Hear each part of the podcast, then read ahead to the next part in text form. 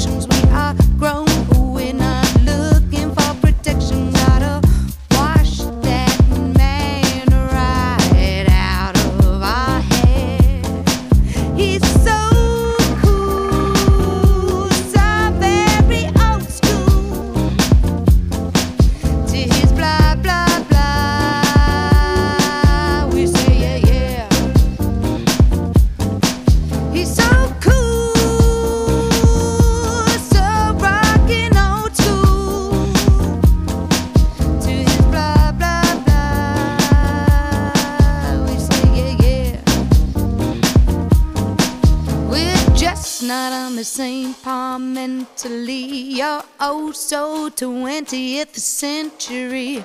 It's time to come up with a new plan. There's too much preaching and not enough practicing. Slacking on action while you're lyrically waxing. And there's nothing new age man about the man. No, he's so cool.